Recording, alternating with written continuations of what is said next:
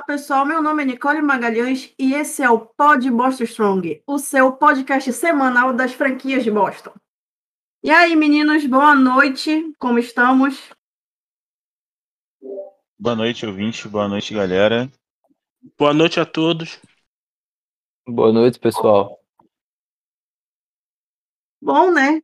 A volta dos que nunca foram. Estou voltando aqui para o meu posto de apresentadora do podcast, depois de meses aí. Nós todos estávamos em off, com problemas técnicos. Voltamos semana passada e cá estamos, né? Na nova semana, com muitas, muitas informações, muitas novidades. E, claro, né, atualizações sobre algumas temporadas, né? Temos aí duas franquias que estamos com temporada ativa, né? Então, vamos fazer um pouquinho da análise desses jogos aí. Vamos iniciar com o Boston Red Sox, né? Que estamos aí é, com bastante séries, né? Séries ativas. É, tivemos uma semana recheada de séries, a série contra a Toronto Blue Jays, contra a Atlanta Braves e contra o Kansas City Royals. Boa noite, Gabriel Jesus. O que podemos falar da nossa semana passada do nosso Red Sox? Então, a última vez que a gente gravou o podcast tinha sido após a primeira partida da série contra o Blue Jays. A gente tinha ganho de virada de 6 a 5. Depois disso, o, a rotação implodiu. Só teve apenas um jogo bom que foi contra o próprio Blue Jays, o, do Nathan Eovaldi, que ele arremessou seis entradas e cedeu apenas uma corrida. E nos outros jogos, da série contra o Blue Jays, cedeu 25 corridas nos dois jogos do fim de semana, no sábado e domingo. Na série contra o Braves, o time ganhou de 10 a 8 nas duas partidas. Rebatemos bem, mas cedemos muitas corridas, oito corridas em cada jogo. E contra o Royals a gente perdeu a série por 2 a 1 Eles venceram o primeiro e último jogo, a gente venceu o jogo do sábado. O jogo do meio da série, por 7 a 1 o, Nessa série contra o Toronto, eu achei muito bizarro a, o ataque. O ataque dos Red Sox é, não capitalizando. Começou aí nesse, nessa série que se prolongou de aproveitamento com o jogador em base, voltou na série contra o time dos Royals. Contra o time de Atlanta, a equipe foi bem, aproveitou que o Atlanta arremessando é fraco, então o time detonou o Arroio, Verdugo principalmente. Mas a, os pitchers do Red Sox, o desempenho é muito preocupante nesse, nessas duas últimas semanas. Muito preocupante. Toda entrada tem que ceder ou um alvo ou uma rebatida. Não consegue uma entrada sem ceder nada. É bizarro isso. Sim, o Red Sox ele tem média de 1.41 corredores por entrada. É o whip do time. O whip é o corredores por entrada, para quem não sabe. Ou seja, é praticamente a cada duas entradas, três corredores em base. Isso é, é terrível. Porque não tem como o arremessador trabalhar com tranquilidade, porque sempre tem alguém em base para preocupar ele. E atrapalha o time. Mesmo o time tendo arremessado bem até esse mês de junho, mas atrapalha. Aí o ataque tem que anotar mais ou menos umas 10 corridas por, é, por jogo para ter segurança, o que ninguém. É quase impossível isso. Você anotar 10 corridas a, em todo jogo, então Sim, fica uma situação bem delicada. Tem que melhorar. E é muito erro defensivo também, né, Jesus? A gente até comentou no último podcast. Os erros defensivos continuam bizarros, continuam acontecendo muita frequência. Ontem, no jogo contra os Royals, o Dalbert entregou a primeira corrida do, é, dos Royals. Uma vergonha. Não pode, isso não pode acontecer, esses erros todos.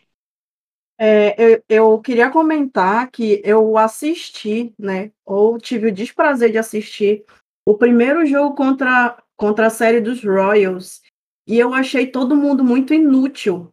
Eu acho que, eu não sei se foi, foi o primeiro, né, que a gente perdeu, ganhamos o segundo, não foi isso? Sim, perdeu o primeiro de 5 a 3. Isso. E aí, eu acho que o único que funcionou ali foi o, o Devers, que fez aquele home run e, tipo, depois foram só anotando as corridas. E aí, só que não, não foi suficiente, né? Parecia que, sei lá, parecia que estava todo mundo pesando uma tonelada e não conseguia, não conseguia nem avançar nas bases. Então, é realmente muito preocupante. Apesar de eu ter visto só esse jogo e ter acompanhado muito pouco sobre o Red Sox esse ano. Mas assim, é, como a gente havia falado nos episódios anteriores sobre o Red Sox, é, o objetivo era montar um time minimamente competitivo, né? A gente focou bastante nessa situação, né? Tava, tinham muitos rumores sobre, sobre o rebuild, né, lá, no, lá em Boston, mas aí que no fim das contas acabou mostrando que ia ter um time minimamente competitivo, mas é bem preocupante, assim, bem preocupante mesmo. É, concordo. O problema do time não é nem chegar em base, o time ter chegado em base relativamente bem nos últimos jogos. Tanto que teve na série contra o Braves 14 rebatidos nos dois jogos, na série contra o Royals teve 30 rebatidos nos três jogos. Exatamente. Totais o time ter chegado bem em base, só que não tem aproveitado as chances dos jogadores em base.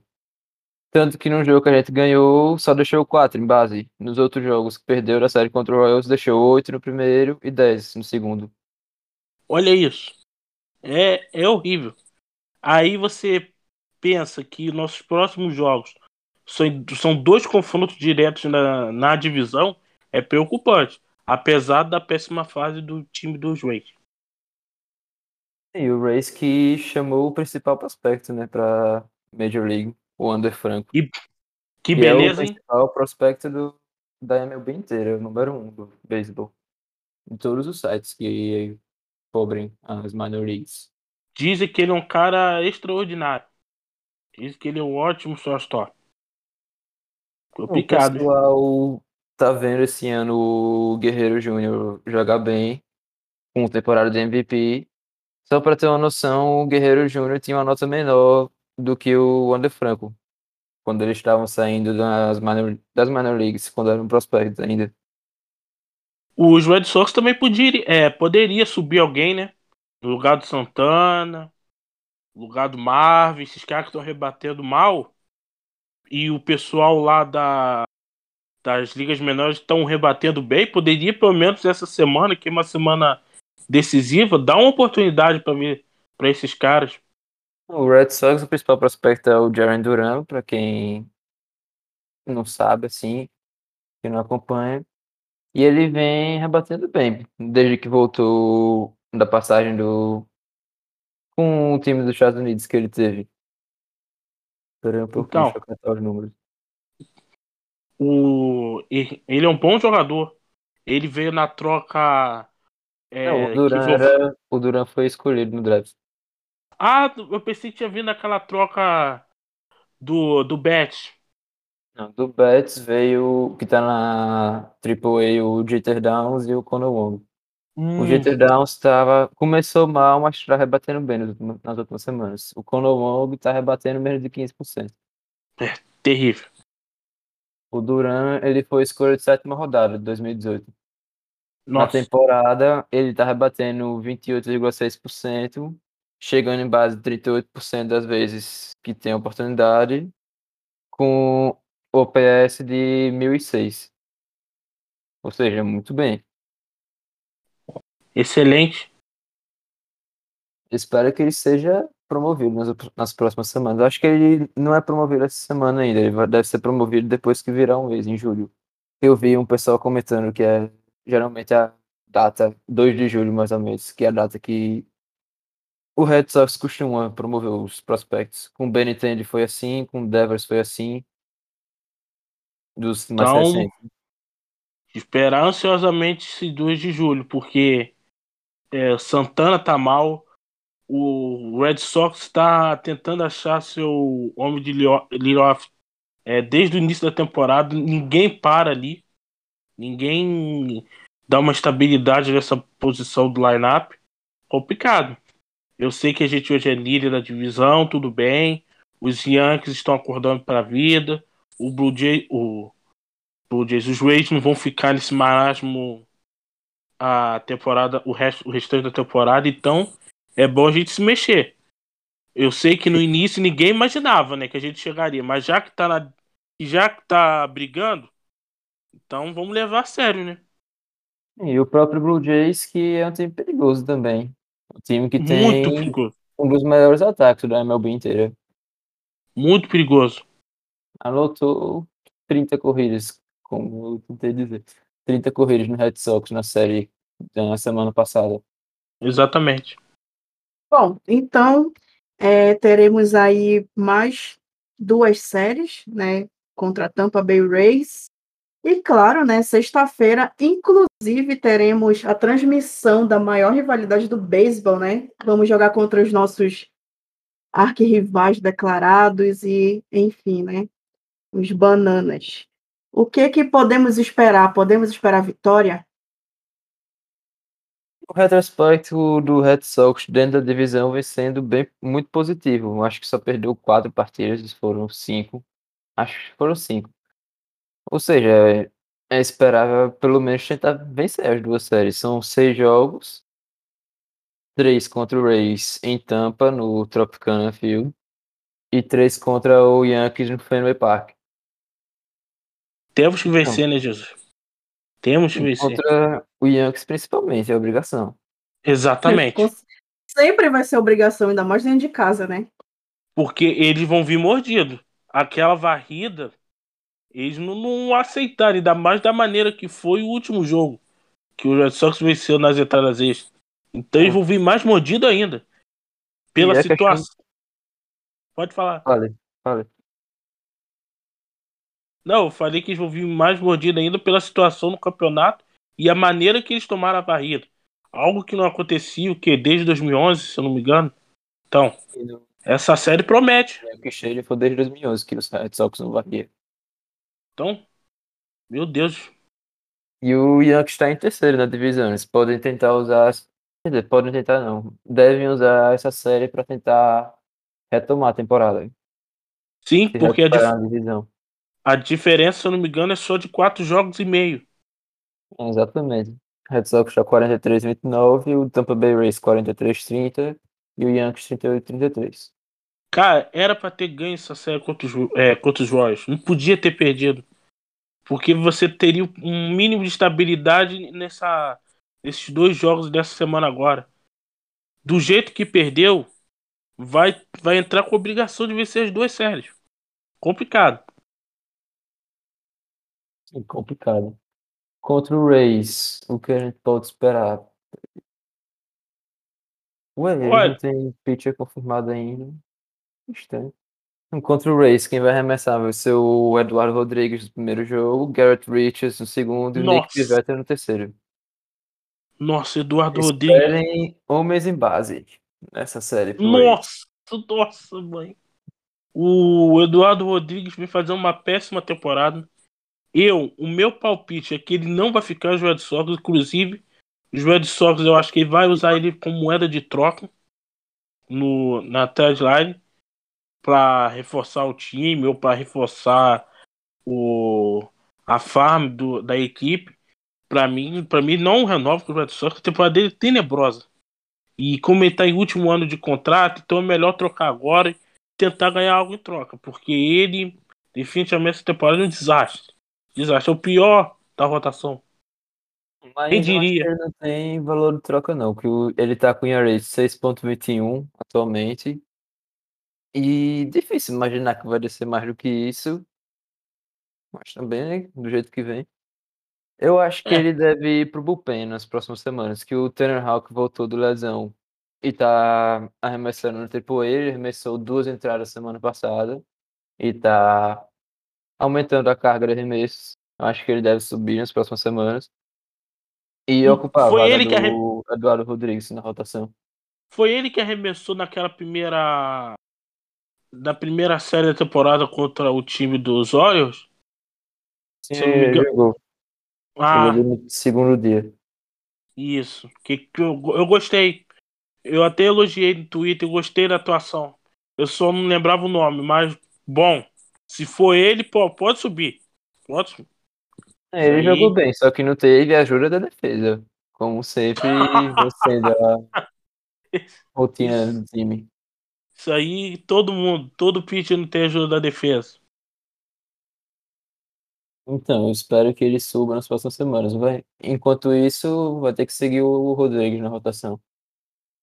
Na, o segundo jogo, Garrett Richards. Garrett Richards vem apanhando nas últimas semanas. Ele tá com um whip de 1.61, ou seja, 1.61 corredores em base por entrada.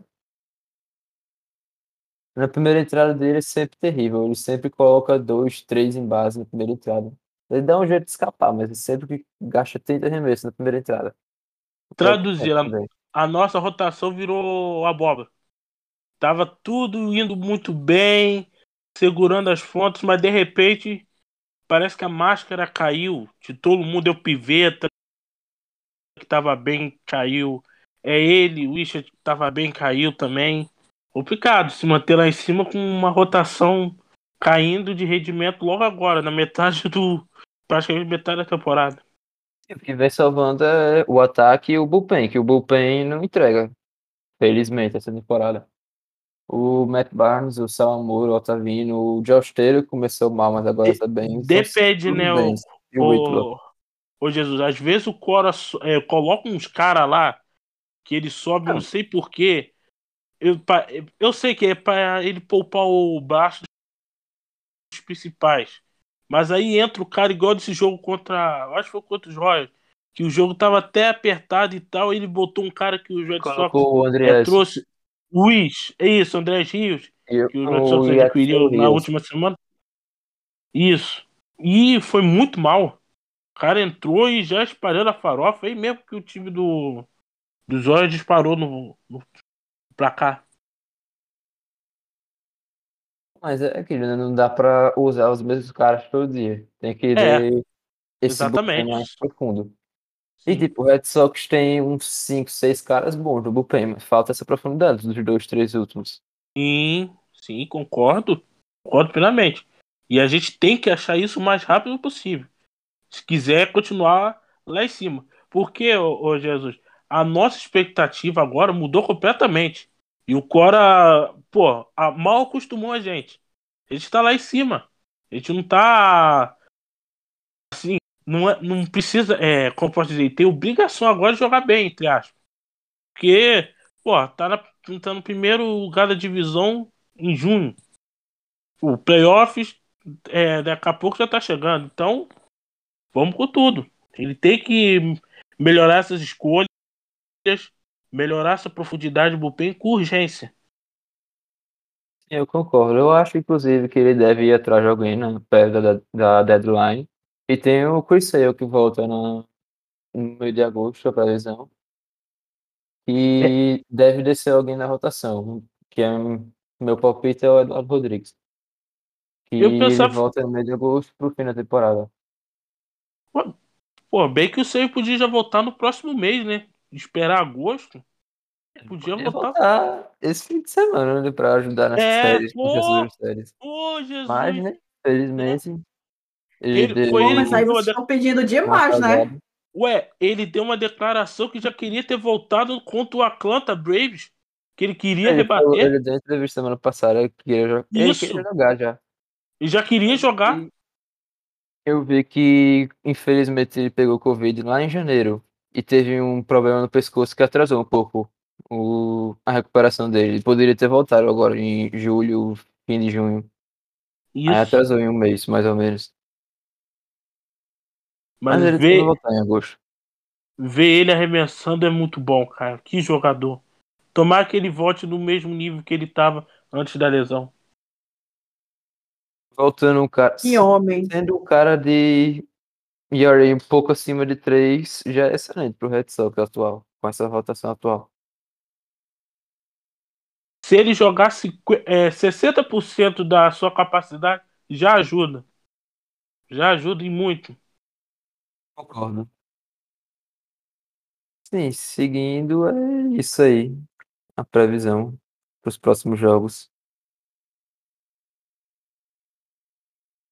Bom, né? Espero que. Espero não. Semana que vem iremos trazer boas novas e com certeza estaremos muito felizes em varrer os Yankees novamente para deixar eles muito mais putos do que eles já estão. Obrigada, Vitão. Obrigada, Jesus. Vocês foram incríveis. Por nada.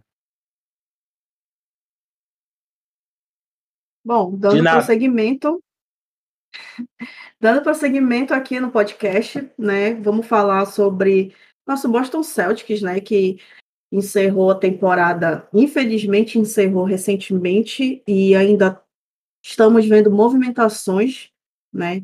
Tivemos uma movimentação muito interessante, né? Que inclusive deu uma reviravolta aí no, na NBA, né? Na liga inteira. Troca de Kimball Walker, né? Tivemos retorno de Al Halford e Moses Brown, né? Veio aí para gente como como troca e também vieram escolhas de, de, do draft. Não foi isso, Alisson? Boa noite. Boa noite, equipe. Boa noite, ouvintes. É, o Celtics concretizou é, na última semana essa troca. É, a gente tinha comentado, né? A gente tinha dado os pitacos no último episódio. É, a gente chegou a falar, eu cheguei a comentar sobre o Al Hofford, né? Que ele poderia vir, que seria, seria útil, bem útil para o nosso time. É... Bom, eu gostei da troca, né? Eu sou fã do Al Horford, apesar da forma com que ele saiu do Celtics, né? Pedindo muita grana. Né? As pessoas parecem que esquecem um pouco do que acontece, tem memória um pouco curta, mas é, ele pediu bastante grana e saiu por causa disso, saiu porque ele queria ganhar dinheiro.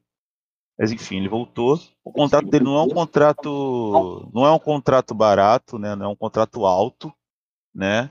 São 29 milhões, se eu não me engano. Deixa eu confirmar aqui essa informação agora. São 27 milhões, tá? Ele vai ganhar agora nessa temporada, entendeu? E na temporada que vem são 26 milhões e meio, mais 14,5 são garantidos. Isso certo tem que chegar na final, 19,5. Entendeu? Eu gostei da troca, não, é, não foi uma troca ruim, conseguimos se livrar do Kimba, né? Um cara que não encaixou, é, viveu-se com esse contundido na última temporada. Eu gostei bastante da troca, apesar do, do contrato do, do Hofford não ser aquela coisa maravilhosa. Não sei o que o de menor acha é, dessa troca. Boa noite, Cleiton, vulgo de menor. Boa noite, O que, boa você noite quer aí. dizer sobre a, troca do, do nosso Kembini aí? Então, a troca também vai sobre aquilo lá que eu cheguei até a comentar, né? Que o, o Brad Steve ele tem que dar resultado rápido, né? Em questão do, dos contratos do Jalen Brown, do Jason Tatum. E se não entregar um time é, um time bom ao lado deles, é provável que eles possam pedir uma trade. E essa troca veio muito bem dizer isso, né? Porque o Al Horford já 35 anos de idade, né? Mas ainda é um cara que entrega dentro de quadra, né? Então é, é um projeto rápido que o Brad Steve quer. Porque você trocar o Kemba Walker, beleza, né? Mas a gente até o Vitão aí é dá méritos aí ao Vitão que foi que soltou essa daí que provavelmente o Celtics ia, ia trocar o Kemba Walker com o OKC, mas só para big cap, né? Não se esperava essa questão do Al Horford por ele ter também um, um salário alto. Mas dentro de quadra é aquilo, ele entrega. É, vê o Moses Brown, né? Foi um cara que teve algumas boas ap- aparições. Contra nós mesmo, teve um jogo lá que só na metade do jogo ele pegou 20, 20 rebotes. É, se não me engano, fez 20, 20, né? 20 pontos e 20 rebotes só na metade do jogo. Então, um cara que, que dá pra sa- se trabalhar, né? É, só que é aquilo. O, agora o cap do Boston Celtics foi para 27 milhões, mas se for pensar que você vai gastar ali uns 15 para renovar com o Fournier, sobra 12, então eu tô achando que ainda vai abrir um espaço aí, eu acho que vai acabar sobrando pro Tristan Thompson também. Mas em questão da troca, achei boa. É, Ele vai entregar dentro, dentro de quadra e o Kemba Walker, as últimas notícias que, que saiu nas últimas semanas, ele não ia ter mais clima em Boston, não entregou. No começo dele ele até entregou dentro de quadra, mas nos últimos momentos ele não entregou dentro de quadra. Depois surgiu até é, notícias que o vestiário não estava muito bem, então é agora é, é vida que segue.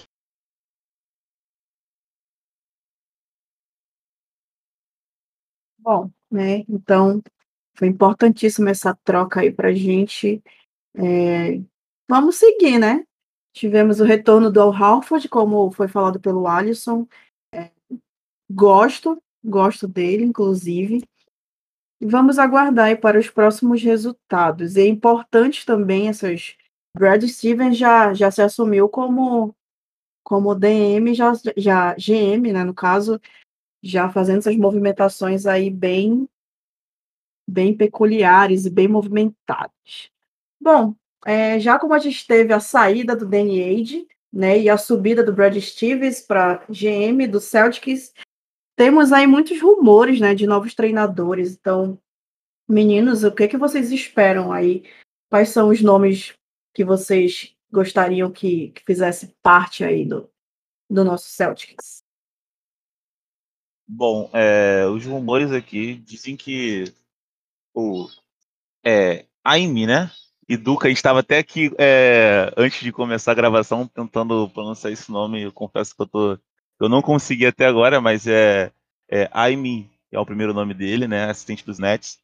Né, estava conversando aqui com o Vitão. Ele é um nome que o DJ, a dupla DJ está querendo bastante, então ele é um forte nome para chegar no Celtics, né, junto com com o David e dos, dos Bucks e o Chance Billups, né? É, são bons nomes, né? O Vitão não gosta do, do, do nome do Billups, é, eu também, pelos motivos de que é, com esses jogadores que nós temos hoje no elenco, né? O, o, Jalen Brown, um ativista, um cara que não aceita determinado tipo de atitude, né? Talvez, talvez não, consequentemente, a vinda de um cara desse causaria um racha ainda maior. A gente sabe que o não é de hoje que o vestiário do Boston Celtics não é um vestiário saudável, né? A gente, como o Jimmy nosso citou aí no, na fala dele anteriormente, é, já teve problema com o Kemba também. É, recente, é, há um tempo atrás nós tivemos problemas com o Rozier, com, com o próprio Kyrie, enfim. A gente precisa de um pouquinho de paz, entendeu? É, e o. E eu acho que o ponto positivo do. Aí, o Lucas, não sei muito bem o nome dele, é. Parece que eles trabalharam, ele era assistente do Pop, né? Foi um dos assistentes do Pop no San Antonio Spurs e acho que também foi um dos assistentes do Pop lá no, no Mundial de Basquete, né? Então o Jason Tatum, o Jalen Brown, o Marcos Smart já trabalhou com ele, né? Mas acho que o Brad Steve tá esperando ainda algum algum movimento aí, talvez o o que vai acontecer lá com com o técnico do do Jazz, então ele tá meio muito sem falar a direção do, do que ele vai fazer, né? Inclusive, esse é um dos meus nomes favoritos. Assim, eu queria muito que ele viesse. É um time que o Jazz joga de uma forma sólida na defesa, que é o que o Celtics precisa agora, né? Enfim, eu acho que, que seria um ótimo encaixe no time. Mas vamos ver, vamos ver qual, qual vai ser. Eu acho que a tarefa não é fácil, né? Como o Cleiton falou, o, o Brad quer mostrar serviço de cara né? E ele está pensando muito bem nas peças que ele vai trazer e o técnico, né? É muito, ele foi questionado recentemente sobre por que fazer a troca antes de contratar um treinador, né? E ele, e ele disse que era uma ótima oportunidade e ele confia no, no, no Hoffers, então seja por isso também que essa troca foi concretizada. Bom, né? É, como a gente tem aberto nosso espaço para as perguntas dos nossos seguidores no Twitter, é, tivemos três perguntas, né, duas apenas de um único perfil, né, que é um, perfil de homenagem ao George Dudley. É, na verdade, ele, ele perguntou sobre a troca, né, que os meninos já falaram sobre a troca com, com o Thunder City. E e depois ele pergunta sobre a administração do Brad Stevens, né? O que que que que os meninos esperam dessa dessa nova administração aí, né, que já já veio logo mostrando as caras, mas aí também a gente não sabe o que, que pode ser daqui para frente. Então, meninos, o que que vocês têm a falar sobre Brad Stevens no comando aí do Celtics? Bom, é, falando um pouquinho sobre o, o Moses Brown, né, que veio nessa troca, ele é um cara que tem a experiência de um ano na liga, né? É, na última temporada jogando pelo Oklahoma. Ele tem uma boa média de rebotes, né, para quem atuou por poucos minutos em quadro.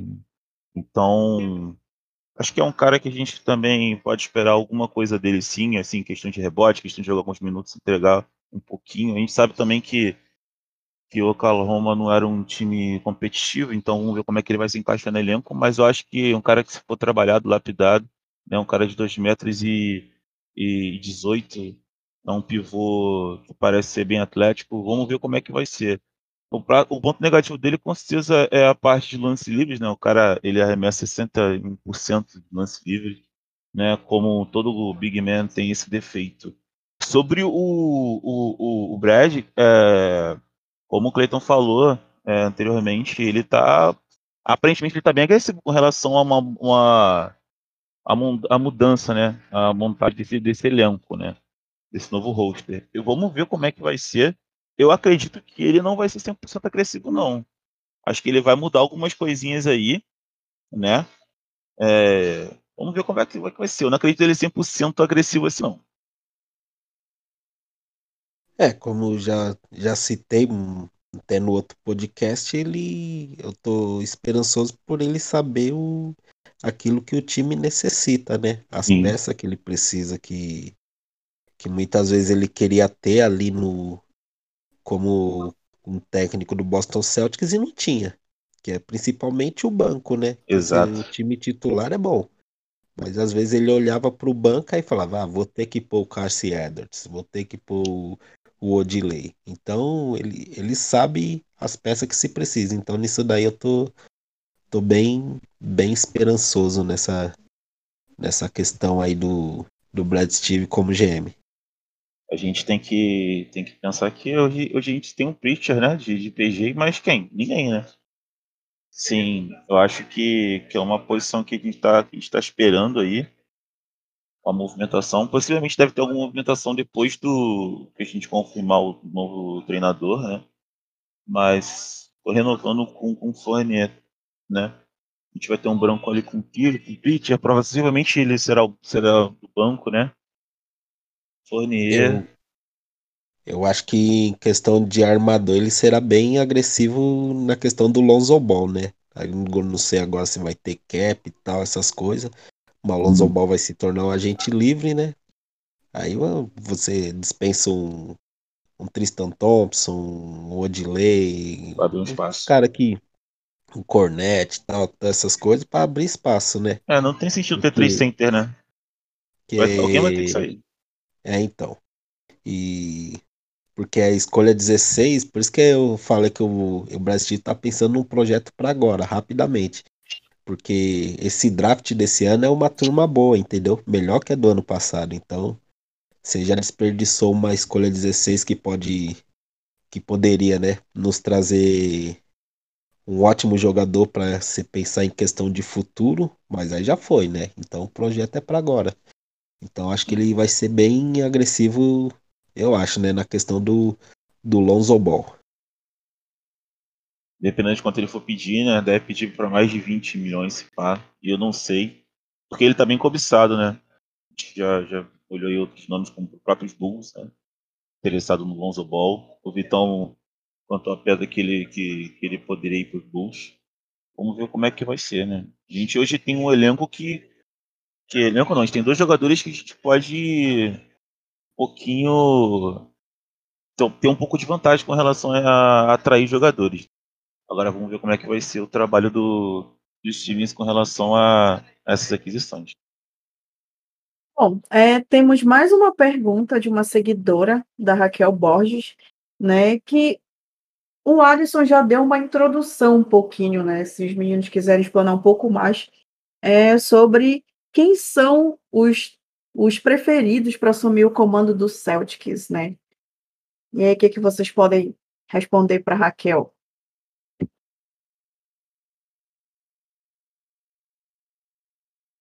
É, eu esperaria a situação lá do Utah Jazz para ver lá o Chris Snyder, né? É, acho que seria um nome bacana, ter feito os bons trabalhos, né? E surgem rumores que, como o Jazz não chegou na, nem na final de conferência, né, ele pode acabar saindo. Mas aí é tudo muito, muito, sem saber o que dizer, né? Tudo muito cru, né? E o cara ainda tá empregado, né, também. Exato. Tem uma pergunta que eu quero fazer para você, Cleiton. Você acha que está demorando um pouco para ter essa, essa definição de um nome? Né? Tem uma pergunta também que eu posso fazer para Jesus, eu posso fazer para o Vitão. É, temporada não acabou ainda, mas a gente está atrás de uma reformulação. Reformulação não, tá atrás de trazer reforços, né? E trazer reforços sem ter um treinador, né? Com a filosofia implementada, né? É uma, uma coisa que a gente então, tem isso... que pensar.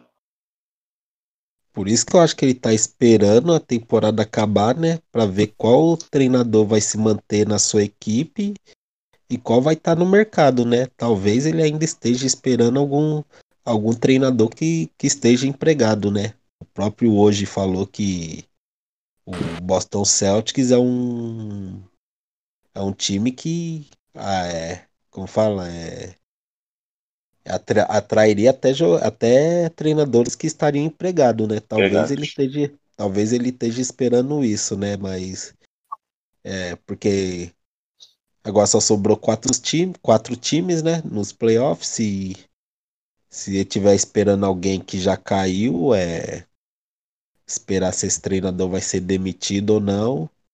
Mas tá por, por ser um projeto que você tem que começar ali, um treinador e um GM praticamente no, do zero, né? Os dois começando ali, caminhando lado a lado, eu tô achando que tá demorando um pouco. É...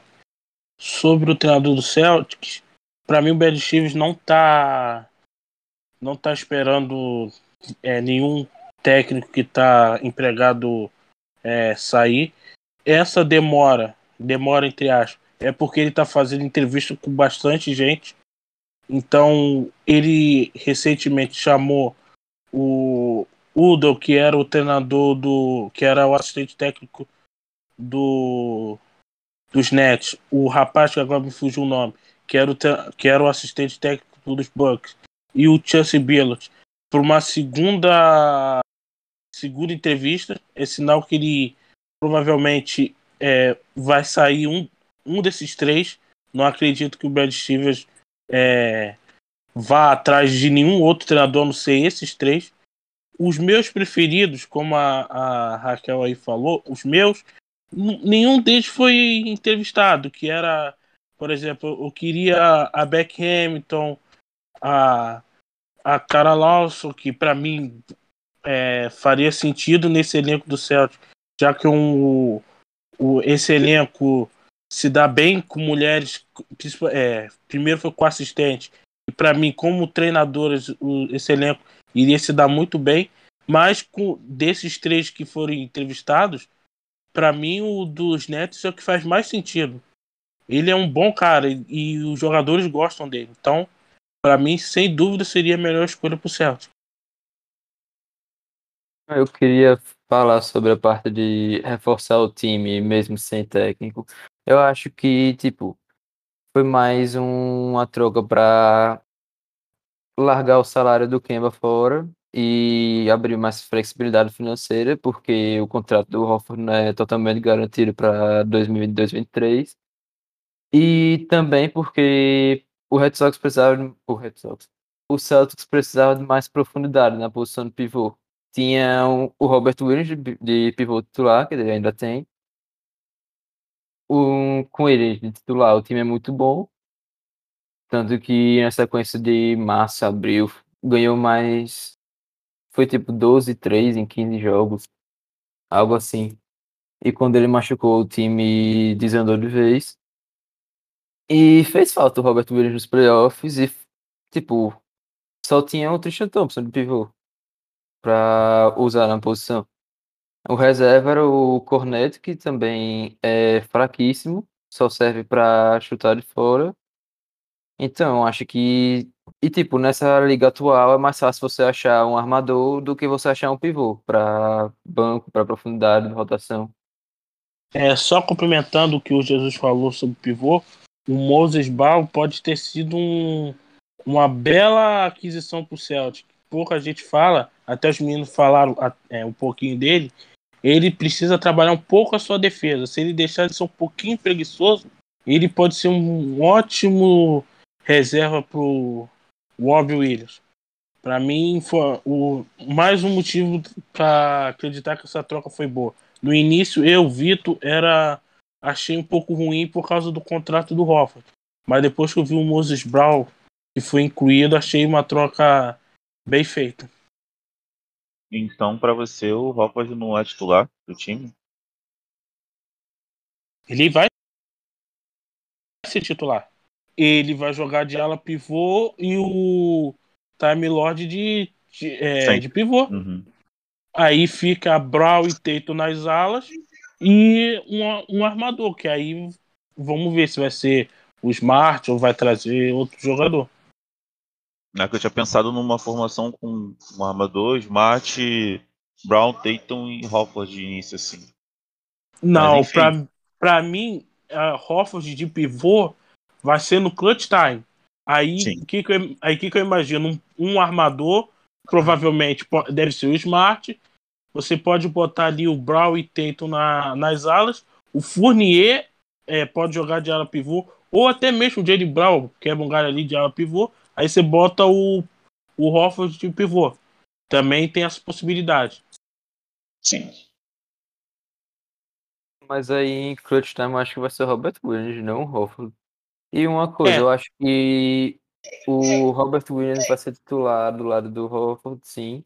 Mas eu acho que, tipo, como o Robert Williams se machuca muito, ele deve folgar um, vários jogos durante a temporada.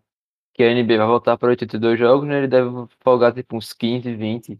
E o Hoffman deve ser titular do pivô nesses jogos. Imagino Sim. Eu. Ah, eu acho que o Moses vai ser titular quando o Time Lord não jogar, na minha opinião. Por, por isso que eu acho que a aquisição dele faz, é, faz, faz muito sentido pro Celtic. Ele é melhor que, que o Tristan Thompson hoje. Tem um teto é, altíssimo. Então, para mim, ele seria bem melhor.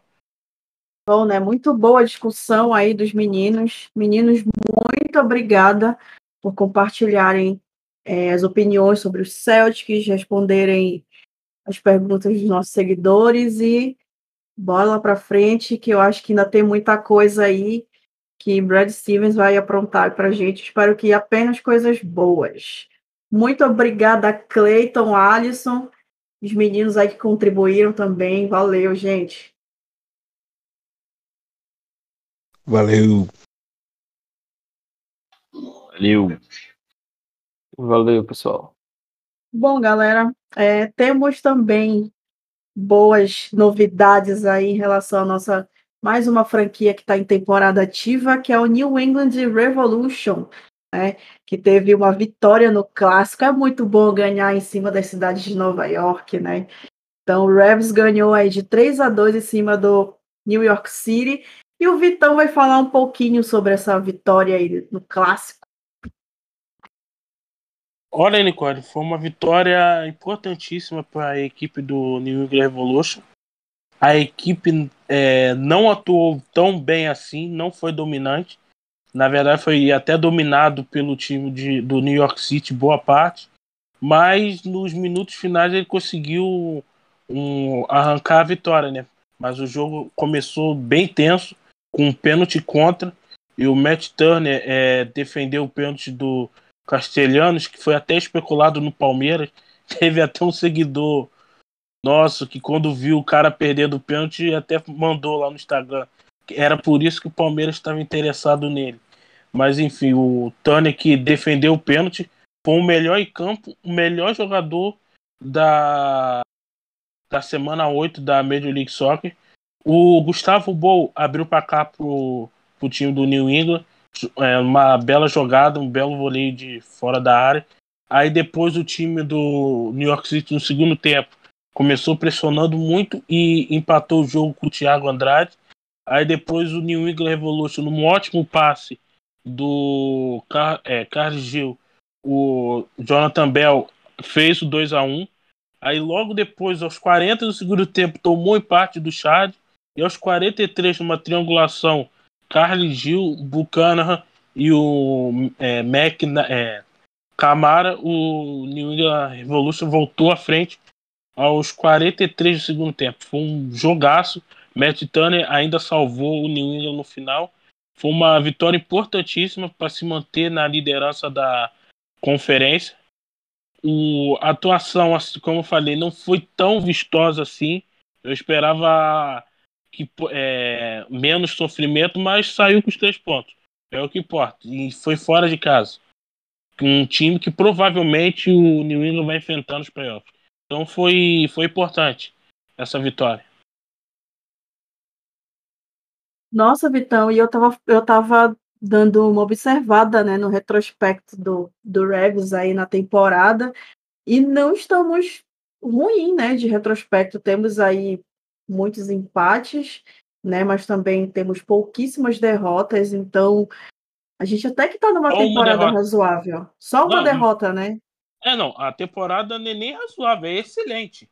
Porque o time tem a segunda melhor campanha da liga, é líder da sua conferência, tem uma boa vantagem segundo colocar de cinco pontos, se eu não me engano.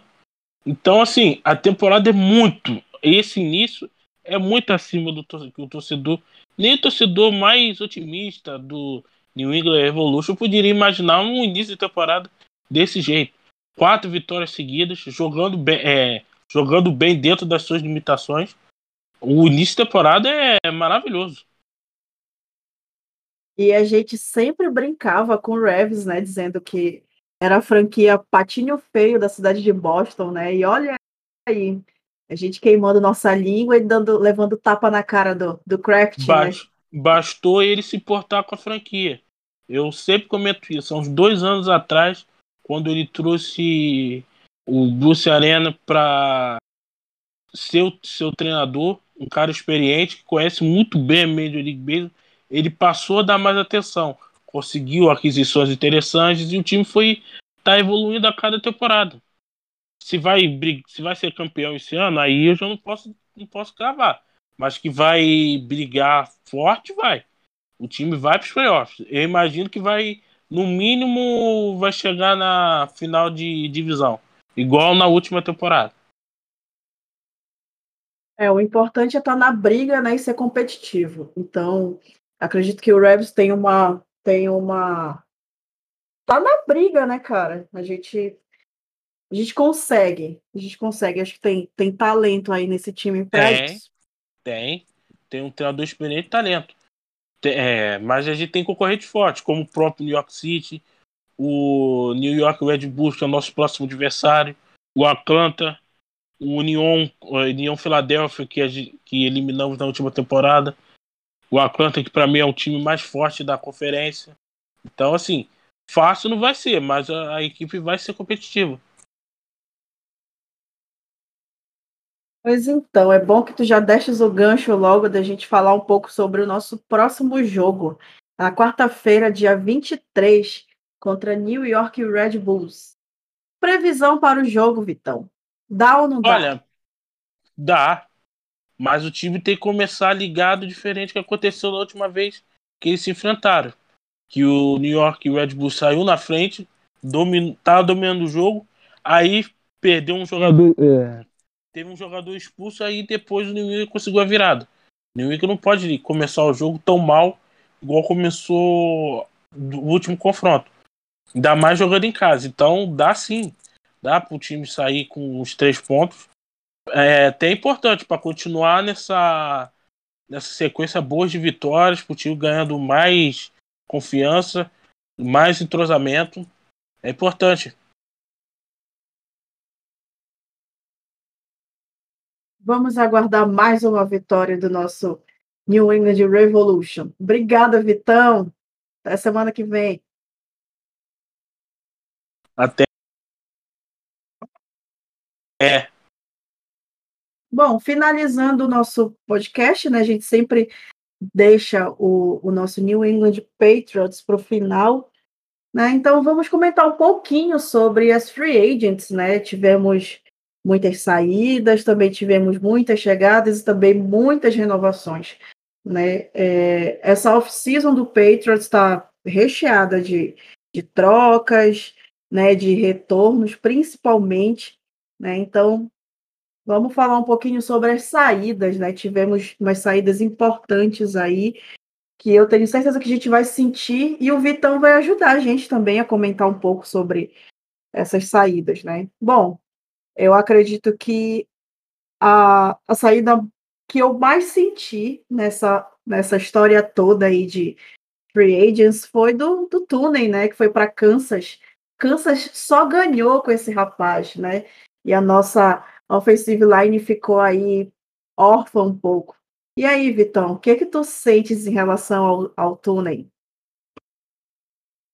Olha, ele era uma referência na nossa linha ofensiva vai, é, vai fazer falta, vai fazer falta, mas eu entendo perfeitamente a saída dele. Ele foi atrás de dinheiro. E o New England é, não tinha condições de cobrir a oferta que o time do Kansas fez. Mas acredito que o Bill Belichick e sua comissão técnica deve arrumar algum jeito de tentar amenizar essa perda. E confio plenamente que eles vão ter essa capacidade de fazer isso durante a temporada. essa questão de, de enxugar um pouco né, o salary cap é, algo que tá, é algo que está sendo, sendo bastante utilizado em New England, né? Porque, enfim, a gente vai falar um pouco lá na frente, né? Tá como pauta aqui, falar um pouco sobre o contrato do Gilmore, né? Então, é basicamente isso, né? Tooney tem tem talento, merece mesmo todo tudo que se ele quiser pedir um salário altíssimo, tem que pagar, porque o cara é bom mesmo. Enfim, né? Kansas aí também tá, tá se, se montando aí para ver se o time para de pipocar né, em Super Bowl e playoff. Então, vai ser importantíssimo aí o túnel, com certeza, para proteger o Patrick Mahomes. Bom, a outra saída muito importante, que pelo menos assim, eu gosto muito dos gêmeos, né? E foi o nosso cornerback, né? O Jason McCurry, que foi pro Dolphins, né? Eu acho até que o Dolphins está se tornando uma, uma, um puxadinho de New England, né? Que já, já levou jogadores importantes nossos e tá indo mais um aí.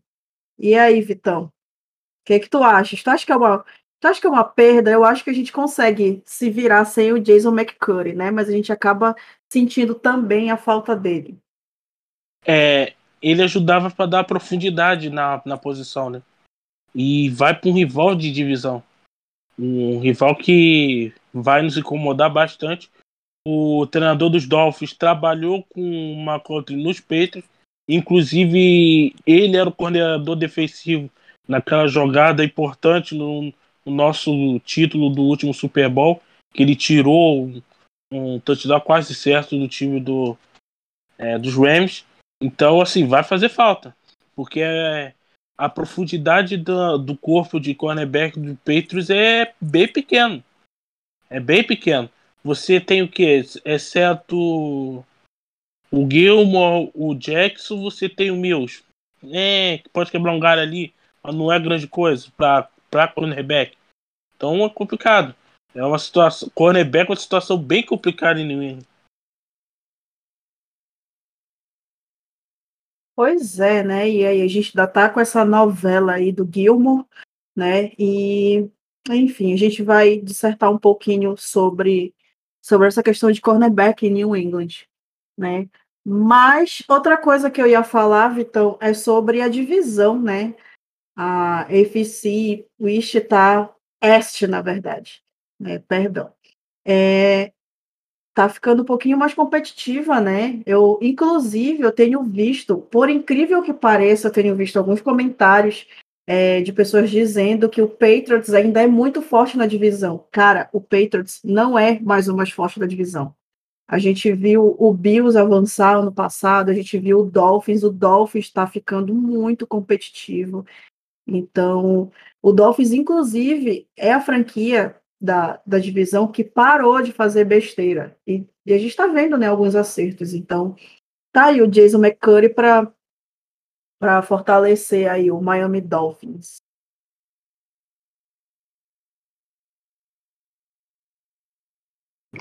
Sim, o, a, sobre a divisão, para mim, o Patriots hoje é a terceira força. O Jets não é esse time tão patético que era nas últimas temporadas.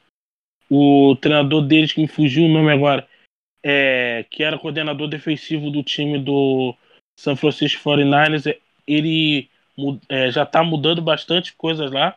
O Jets acabou de draftar um, um quarterback, que era o meu Deus, eu sempre esqueço o nome dele. Ele que era até cotado que era um dos mais talentosos, então o Peitos não é um favorito como era antigamente, mas está no bolo. É uma divisão bem equilibrada nossa, bem equilibrada. O, os Bills podem apontar como os favoritos, mas Patriots, Dolphins e Jets podem complicar a vida dele tranquilamente o quarterback do Jets é o Zach Wilson. Zach então. Wilson, isso, isso. Isso, Jesus. Obrigado. Bom, né? É isso aí que o Vitão falou, né? A gente está como terceira força aí na divisão. Enfim, né? Que a gente não passe tanta vergonha esse ano aí, que a gente já está com um time de formação. Ô, Nicole, o nome do Oi.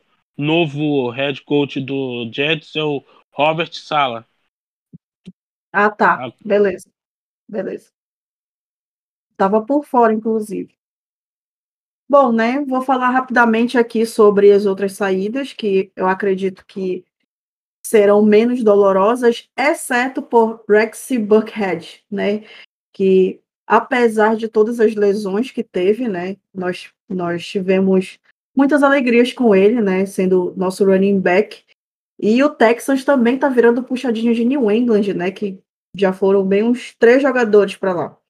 Então, acho que a gente vai sentir muito o Rex Buckhead, né? É, fazia, fazia um sistema bem legal de, de jogo corrido ali. E é isso, né? Eu acredito que essa é a terceira perda assim, mais significativa que tivemos aí nessas saídas. É, ele vai fazer falta, um pouco de falta ali, é, para mim, não vai fazer tanta porque eu acho que o Chivas que veio do que veio via draft vai suprir a ausência dele, principalmente no passe. Né? O Sony Michel vai ter que mostrar algo a mais para ficar para a próxima temporada, senão vai ser senão vai ser chutado. Isso se já não for chutado agora no training camp, já que ele não, não teve seu contrato do, de quinto ano ativado. Então, assim, o New England com a saída dele vai deixou a disputa por posições de running back bem quentes nessa off-season, nesse minicamp já foi, no training camp então vai pegar fogo. Então assim, eu acho que com o tempo a gente supre a ausência dele. Não foi assim uma grande perda. Perda seria se fosse o White. Aí seria uma coisa assim é, bem sentida. Mas o, o Rex Rex enquanto esteve aqui com a gente nos deu muitas alegrias. Somos gratos a, a ele também. E graças a Deus que renovaram o contrato do James White, porque aí, meu amigo, tu ia ver choro nesse, nesse podcast aqui. Ô! Esse aí, cara, isso aí é lenda. Lenda. pois é, é. Bom, finalizando aqui a lista de saídas, né? É, é, tivemos a saída do Demier Bird, mostrou muito pouco, mas acredito que fez o suficiente. Foi para Chicago Bears. O Tyrande Ryan, Ryan Iso, graças a Deus, saiu, né? Que também ano passado foi muito prejudicado, porque New England ano passado acabou não utilizando aquele sistema de Tyrandes, né? Principalmente se não usava um, imagina dois, né? Que é o que a gente está acostumado a ter lá no Patriots, né? Que foi via troca para o Texans. E a última saída, né, foi Don't Moncrief, foi para o Texans, né? Então, o Moncrief, é, Vitão, vê se eu estou errada. O Moncrief ele estava recebendo muitos retornos, né? Era ele e o, e o Olszewski, não é isso?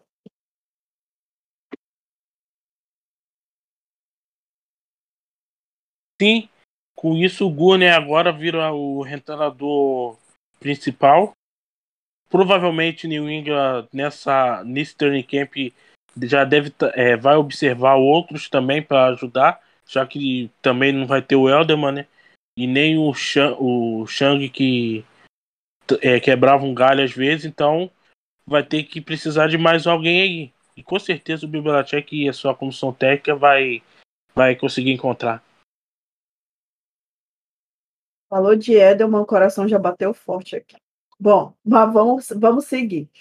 Bom, de chegada, tivemos a chegada que eu fiquei muito feliz, né? Foi do Tyrande, o Hunter, Hunter Henry, do Chargers. Cara, eu particularmente gosto desse cara. Sério, sério. Eu acho que tem o Gronk e depois do Gronk tem mais um outro Tyrande que eu gosto, eu não me recordo o nome, e depois vem o Hunter Henry. E eu, inclusive, sempre coloco ele no meu fantasy. Né? Então, que bom que ele está em New England.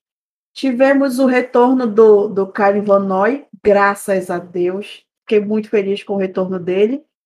Né? Aquela história, saiu de New England para ganhar dinheiro lá em Miami Dolphins, então tá tudo certo. Ganhou a grana dele, enriqueceu e agora voltou para Patriots para jogar aonde, lugar onde ele nunca deveria ter saído. Bom, Tivemos também a chegada do Nelson Agolo, que estava no, no, nos Las Vegas Raiders. E aquele defensive back, né, que conhecemos, muito conhecido, que é o Jalen Mills. O que achaste da nossa, das nossas chegadas, Vitão, no modo geral? São ótimos. É, o Harry tem, é um bom, é um dos bons é, mas se machuca, tem um histórico de lesão grave, isso me preocupa um pouco. O Mills é um bom cara para compor o elenco. O Nelson Aguilar, hoje, ele vai ter a responsabilidade de ser nosso principal receiver. Acho interessante, apesar dos drops, mas vamos ver como ele vai se comportar. O. Qual foi o outro que você citou mesmo? Faltou um, é, mais um. Ah, o Vanoy. O Vanova trazer liderança e experiência para o grupo de linebackers. Eu, para mim, a principal contratação, é, você esqueceu de citar, foi o Matt Judon, que veio do time do é, dos, Raiders, é, dos Ravens. Que para mim vai é ele que vai dar alavancada nessa defesa dos, dos peitos, principalmente no pass rush, que, é uma de, que era uma defesa que não fazia mal a nenhum quarterback. Quarterback poderia sentar, tomar uma xícara de café, não seria sacado. Agora não. Com a chegada dele agora, dele, Vanoy, a defesa do Peitos vai ser bem agressiva. Bem agressiva. Então, para mim. Eu já ia. Para mim, eu já ia dizer que eu... acertou. Eu já ia dizer que o nosso pass rush falta, falta servir um chazinho para os caras, porque. Nossa, nossa. nossa. E o jogo corrido também é, vai, vai, mudar com a chegada de, é, com a chegada dos dois e com a volta do do Hightower. Então essas peças que o New England trouxe vai ajudar muito. Foram caras, ok, entendo que foram caras, mas é aquilo. Você precisa de algo para dar um upgrade na equipe, porque do jeito que tava, o Belichick não é um cara de fazer reconstrução em time não. Reconstrução assim longa, de ah, vamos jogar, entre aspas, para perder mais uma temporada. E não é esse tipo de, de treinador, não. Então, eu entendo essa agressividade acima do normal, acima do padrão dele, aliás. Bill Belichick nessa off-season tava distribuindo dinheiro, rapaz. Bom. Sim, e por engraçado que a maioria desses jogadores que vieram é do mesmo empresário, que é um amigo dele de muitos anos. Coincidência ou não, né? Coincidência ou não? Bom, tivemos, assim como tivemos saídas é, consideráveis, também tivemos boas renovações, né? É, o pessoal reclamou muito da renovação do Brian Hoyer, mas, gente, assim, terceiro QB, sabe? É muito, a não ser que o nível de zica do Patriots seja muito alto para colocar Brian Hoyer para lançar, né? Então, a gente precisa compor esse quadro aí, né? Eu acredito que não não ocupe tanto tanto espaço no nosso salary cap, então deixa do jeito que está. Bom, tivemos a renovação também do fullback Jacob Johnson, do Lawrence Guy. Putz, Lawrence Guy, fiquei muito feliz. Claro, James White, que já mencionamos aqui anteriormente. Do nosso David Andrews, né? Meu Deus, o nosso center maravilhoso o nosso ursão. Claro, o nosso kicker Nick Folk.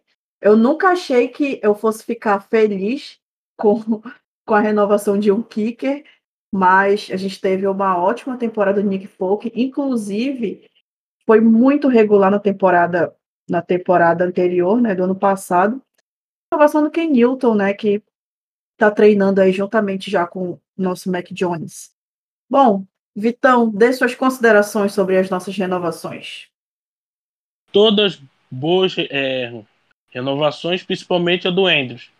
Para mim, essa daí foi a principal, principalmente pelo valor. Muito abaixo por um center é, do nível dele. Muito abaixo. Esse ama New England. Esse ama e ama de verdade. Para aceitar renovar por um tão baixo, igual ele renovou, tem que amar muito a franquia. Pois é, né, cara? É o tipo de coisa que eu digo que ele é o, ele é o jogador que se identifica com a cidade. Cara, isso para mim é imprescindível, assim, né? Que a gente sempre fala sobre o espírito vitorioso da cidade, né? Então, fiquei muito feliz também. Eu acho que foi a nossa, eu acho não, né? Acho que foi a nossa principal renovação e estava todo mundo preocupado e aquela novela de sai, não sai, sai, não sai. E assim, né, Vitão? É, é aquela história, não é amor platônico, né? Ele ama a cidade, a gente também ama muito esse cara. Então, que vem aí mais uma temporada sendo tudo que ele sempre foi. Então, muito feliz por essa renovação. Bom, então, falando sobre novela, temos a novela mexicana chamada Stephen Gilmore, né? tá também naquela situação de sai ou não sai, né? E, e assim, a gente está também muito reflexivo em relação à utilização do Gilmore, né? Que é um medalhão no nosso roster. Então, Vitão, eu já vou iniciar a pauta Gilmore, já mandando a pergunta do nosso parceiro Vandeco, lá do grupo do Boston Strong, né? O, o, o nosso primeiro nosso primeiro grupo do WhatsApp merece um novo contrato, né? Pensando nessa vinda dele de lesão, né? E nesse histórico do Bill Belichick de fazer troca com os medalhões. O que pode acontecer? É, para mim, do jeito que New England tá foi agressivo é, nessa oficina e já quer ir para os playoffs, você precisa contar com o Guilherme. Então, para mim, vai renovar mas não vai renovar do jeito que ele quer, que é um, com um mega contrato de cornerback top. Eu acho que ele vai renovar um, por três anos um contrato ok, um valor ali de, de 10 milhões, 12 no máximo por ano, acredito eu. Então, assim, o New England precisa, na minha opinião, precisa renovar com ele porque a gente não tem profundidade de cornerback. A gente só tem ele e o JC Jackson é, hoje, sendo que é, o JC é o Jackson. 2, né? Isso, sendo que o JC Jackson ele assinou uma Thunder de um ano só. Que a qualquer momento uma franquia, por exemplo, pode chegar lá e falar: Ó, oh, eu quero esse jogador, troca uma escolha de, de segunda rodada nele e tchau. E o New perde o jogador. Então, assim, é, para mim, o New England até deveria arranjar uma forma de renovar é, por dois, três anos com os dois jogadores. para você ter uma estabilidade na, na posição e no próximo draft, talvez, você comece a pensar em draftar substitutos, mas tem que você tem que segurar eles, pelo menos é, para é, essa e para próxima temporada, porque são dois ótimos. E para a ambição do Patriots, que é ir o mais longe possível na temporada, eles são cruciais. Então, para mim, não, não, vejo por que não renovar. Tenta chegar num acordo, conversa. E eu acho que o jogador também é bom, porque é um time que vai lutar por título. Então, o, é bom para ambos os lados. Pois então, é, lembra que a gente discutiu bastante sobre, sobre o JC Jackson ser, ser o, quarter, o cornerback 1, né? Inclusive por conta. Foi o tipo de ideia que a gente colocou na nossa cabeça e a gente colocou muito em pauta aqui no podcast, justamente pela lesão do Gilmore, né? E assim, eu sou super a favor dessa renovação do JC Jackson para dois a três anos, justamente para prepará-lo para ser o cornerback 1. Né? Então, eu acho que seria excelente. Ele se destacou ano passado, né, Vitão? Lembra que, que ele fazia umas jogadas bem interessantes. A gente via que ele estava realmente indo para jogo, né? Ele estava se mostrando, ele dava cara a tapa, então eu Foi acho um que é dos importante... líderes. Foi um dos líderes da, de interceptação na temporada. Só perdeu Isso, pro, exatamente. pro, pro cornerback do o Howard do, do Miami Dolphins. Então foi uma temporada excelente. Eu estranhei muito, tô estranhando muito ninguém se interessar por ele. E olha que a tender que o New England botou é baixíssimo. É só uma escolha de segunda rodada nele. Eu tô estranhando muito. Ele ainda tá no New England. E ele tá muito barato, né, Vitão? Tá muito, eu tô achando ele muito barato nesse sentido. E um cara Tem que fez a destaque. temporada que ele fez, pela idade, ele tem menos de 30 anos. Eu, pra mim, a visão da liga é o seguinte: ah, é fogo de palha, foi só um ano. Um ano atípico. Só isso justifica ele ainda estar tá em New England com um valor tão baixo desse. Com certeza também é um negócio inexplicável, mas coisas de New England, né? Então vamos aguardar. E olha, eu sinceramente espero que esse cara fique mais uns dois ou três anos aí e que inclusive haja renovação, a renovação do Gilmore também para dois anos aí, só para dar esse suporte e preparar também o JC Jackson para se tornar o cornerback número um do Patriots. Bom, tivemos aí um retorno muito importante também, que me, me deixou muito feliz, né? Que foi o retorno do Donta Hightower, que ano passado os jogadores tinham a opção de não jogar, né? Por conta da pandemia do coronavírus e tudo mais, e ele foi um dos jogadores que optou não jogar, né?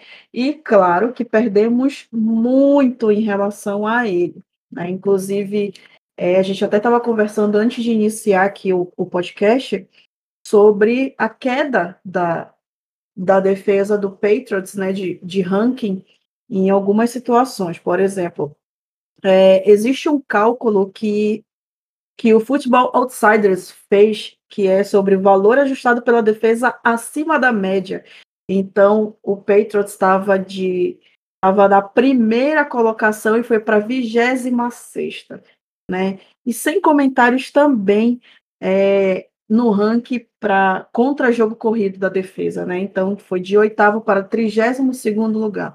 Então é visível, visível assim. A gente já esperava que a defesa do Patriots ela ia sentir sim e como sentiu, né? A gente vê, a gente trabalha muito com estatísticas, então sofremos muito, sucumbimos algumas vezes, mas esse ano esse ano eu vejo que o Hightower está muito feliz também de ter retornado. Né? Ele foi muito bem também no, no training camp, no mini training camp, né? Então, e aí, Vitão, como foi Hightower por ali? No training camp ele foi muito bem, muito bem mesmo. É, teve até uma interceptação no segundo dia. O, a volta dele traz alegria para o ambiente Né? Os jogadores da linha da defesa ficam muito felizes com a presença dele também. Então, o impacto, o impacto dele no time vai ser enorme, principalmente no jogo corrido. Ele vai ajudar muito. É um, é um líder do vestiário. Então, assim, é, a gente só tem a ganhar com a volta dele. Com certeza, né? Falando em, em, jogadores que optaram por não jogar na temporada passada, nós tivemos também a saída do Dan Vitale. Era um cara que eu queria muito ter visto atuar pelo Patriots, né? Mas infelizmente ele chegou num ano que dois meses depois estourou a pandemia e ele optou por não jogar. E quando foi esse ano, ele acabou sendo cortado. E aí, Vitão, o que, é que tu acha do Dan Vitale, falando rapidamente? Olha, não deu nem para analisar ele, porque nem chegou nem, nem a treinar, Nicole. Então, assim, o Johnson foi tão bem no, é, na última temporada que não faria sentido você se desfazer do cara. E o Bill Belichick, essa questão de optar por não jogar, eu acho que daqueles que optaram, só o Hightower ficou todo mundo ou foi, troc... ou foi cortado ou foi trocado. Bill Belichick, assim, a princípio ele não aceitou muito essa desculpa por não jogar por Covid, porque só um, cara, só o Hightower ficou. É até curioso isso. Então, assim, tem nem muito o que dizer do Dan Vitale. Só quis enxergar mesmo a discussão.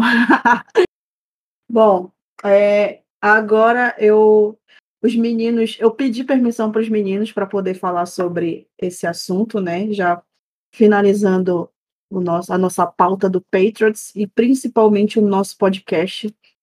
É, infelizmente tivemos a perda de um dos, dos melhores wide receivers assim que, que passou em New England, né? É, meu jogador preferido. Infelizmente estou tendo muitas perdas nas franquias de Boston, né? Já tive a saída do Benintendi aí do Red Sox, a saída do Tiara, inclusive fiquei até com o coração um pouco aquecido por ele ter sido eliminado justamente pelo, pelos Boston, pelo Boston Bruins, então mas enfim, fiquei com um pouco de pena também. Mas se tivesse ficado nos Bruins, não teria acontecido isso. Mas o Edelman foi, sem dúvida, a aposentadoria que mais me doeu nessa situação toda. É, o Edelman dispensa comentários, né? A gente sabe que ele não era só o wide receiver, ele atuou também na universidade. Na verdade, ele atuou também não, ele era quarterback na universidade, né, de Kent State. Então, a gente cansou de ver aí jogadas do, do Edelman lançando, e não só Edelman lançando, Edelman lançando para touchdown, né? Então, é importante a gente dizer, dizer isso. O cara era maravilhoso. Bom, foi draftado na sétima rodada de 2009, segundo jogador do Patriots com mais recepções, né? Três Super Bowl na conta, 2015, 2017 e 2018, né? E foi MVP do Super Bowl 53, que foi aquele Super Bowl maravilhoso, né? Com aquela jogada incrível lá. Então, assim, Edelman dispensa comentários. É, o que eu falei mais cedo sobre o David Andrews, sobre ele ter o espírito vencedor de Boston e ele gostar e ele realmente vestir a camisa, é o tipo de coisa que a gente espera do Edelman, né? Quando o Edelman anunciou a aposentadoria, a gente muita gente tentou jogar aqueles boatos, lançar os boatos de que ele ia para Tampa Bay, que ele ia para Flórida para jogar do lado do, do Tom Brady, até porque tivemos um jogador que se aposentou e depois voltou e até ganhou o Super Bowl, né? A gente sabe quem é, o Gronk. Então, mas o Edelman já afirmou que ele é jogador de um time só. E eu fico muito feliz por isso, né? Porque eu acredito que essa é a maneira, neste momento, é a maneira que ele tem de agradecer a todos os torcedores pelo carinho, é, agradecer a cidade também por, por tê-lo acolhido. Então é isso, galera. Queria agradecimentos totais ao Edelman, que é um cara sensacional. E, enfim, que seja muito feliz e obrigada por todas as alegrias. Tem alguma coisa para falar, Vitão? Não, Nicole, você foi perfeito. Assina embaixo tudo que você falou sobre o Edelman. Bom, né? Então é isso. É, primeira temporada sem o Edelman. A gente já tava, já estávamos ensaiando essa possível saída, ainda não sabíamos é, em relação ao futuro dele, se seria aposentadoria, se ia para outra franquia. A gente sabe que o Edelman também tinha um histórico muito, muito grave de lesões, né, a ponto de tirá-lo da temporada inteira. Né, então a gente sabe que isso acaba, acaba destruindo um pouco o psicológico do jogador, né? Então acaba perdendo um pouco de autoestima também. Então é isso, galera. É isso, né? Encerrando o podcast, segurando um pouquinho o choro para falar do Edelman. Mas é isso, meninos. É, estamos encerrando o nosso podcast. Meninos, muito obrigada pela companhia e pela conversa de hoje. E até a semana que vem.